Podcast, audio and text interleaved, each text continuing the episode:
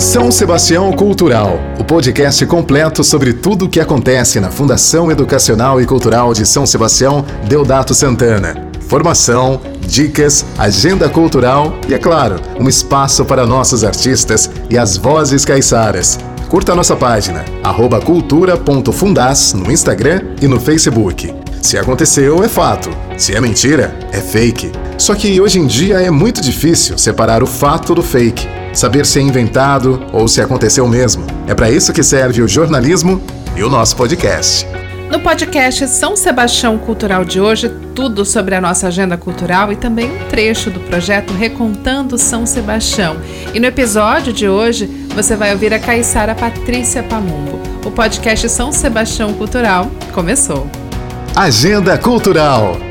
O projeto Bate-Papo de Cinema Miss deste sábado, dia 21, apresenta o clássico Dersu Uzala, do diretor Akira Kurosawa, é um drama no qual um explorador e cartógrafo do exército russo mapeia a Sibéria no fim do século XIX com a ajuda de um caçador nativo avesso aos padrões mercantis de conhecimento e relação com a natureza. O filme ele ficará disponível de 19 do 8 às 11 horas da manhã até o dia 21 do 8 o bate-papo ao vivo com o Sérgio Alpendre e a Juliana Monteiro acontecerá no dia 21 de agosto, às 18 horas, no canal do Miss YouTube. A atividade conta com o apoio da Prefeitura de São Sebastião por meio da Fundas.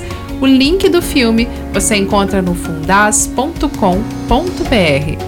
Recontando São Sebastião. O Recontando São Sebastião de hoje, a gente vai ouvir um trecho dessa incrível série com a caiçara Patrícia Palumbo. Ter nascido em São Sebastião é uma benção, né? Sem dúvida nenhuma. Eu me sinto muito privilegiada de ter tido uma infância caiçara, de ter convivido tão de pertinho com o mar, com a Mata Atlântica, sabe? Porque são coisas que te nutrem para o resto da vida aprender a nadar muito criança, poder andar de bicicleta com tranquilidade, né, com segurança, é, ter amigos de rua, a gente brincar em rua de terra ainda, ouvir histórias de caiçaras, comer um bom peixe, né, saber que o siri aparece em dia de trovoada, que o bibigão dá no mangue, o que, que é um garoçá, né, que tem quem chame de Maria Farinha, enfim. Então, é, e, e mais que isso, acho que ter nascido caiçara, ser caiçara, é uma eu digo que é uma benção porque é como se eu pudesse, de uma maneira muito natural, levar para a vida uma orientação que serve para muita coisa. A gente, quando sai para velejar, por exemplo, eu aprendi a velejar com 12 anos, tive essa essa sorte. A gente sai para velejar contra o vento, porque aí você aprende logo de cara a enfrentar essa dificuldade. O vento está vindo aqui na, na, na, sua proa e você quer ir em frente. O que, que você faz? Você orça. Você pega, você vai fazendo de maneira que você não enfrente aquilo é, é sem como é que eu posso dizer, intempestivamente. Você não briga com o vento, você usa o vento. E isso é uma lição de vida para mim.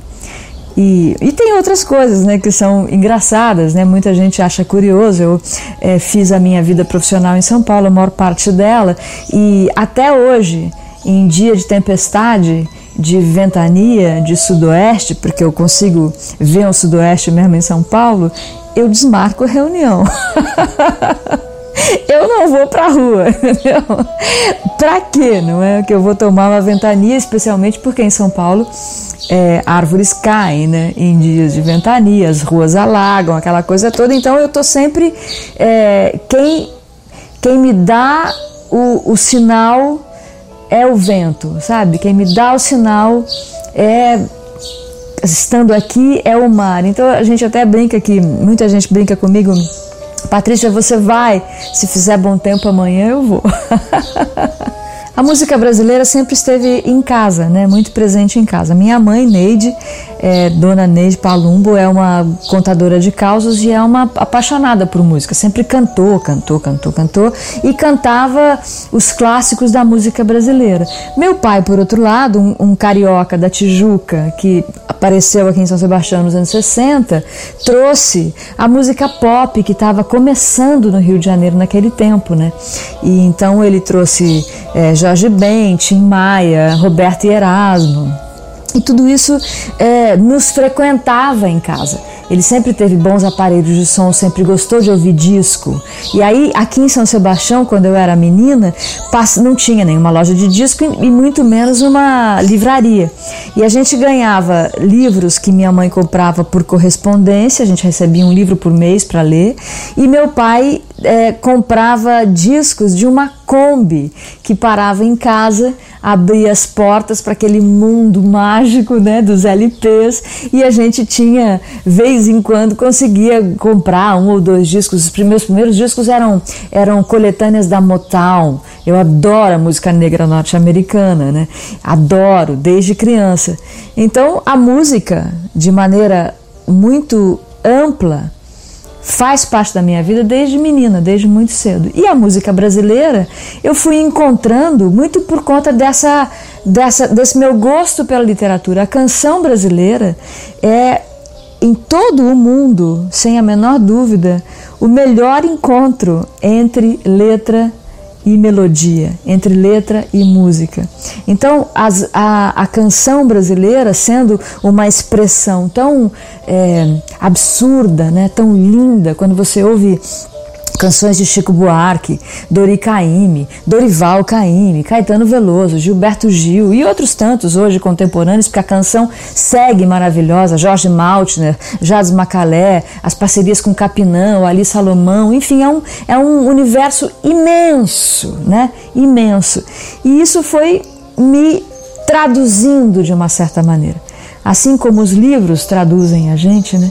As canções traduzem a gente. Eu ouvi esses dias de um jeito interessante como a música ela é de todas as artes talvez a mais acessível porque ela mexe com você. Não, não tem entre nós todos independente do, do seu gosto pessoal do seu, do seu gênero preferido não tem quem não tenha a sua trilha sonora né?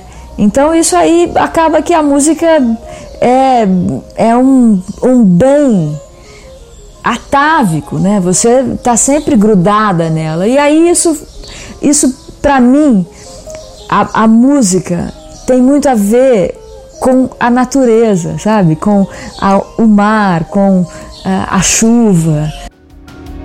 Que delícia ouvir a Patrícia. Todos os episódios são maravilhosos. Esse foi só um trecho, você confere na íntegra no nosso canal do YouTube. Se inscreve lá, é Fundação Sebastião. Nosso podcast chegou ao fim e as notícias da Fundação Educacional e Cultural de São Sebastião Deodato Santana você confere aqui. Acesse também o nosso site fundas.com.br. Até o próximo. Você ouviu São Sebastião Cultural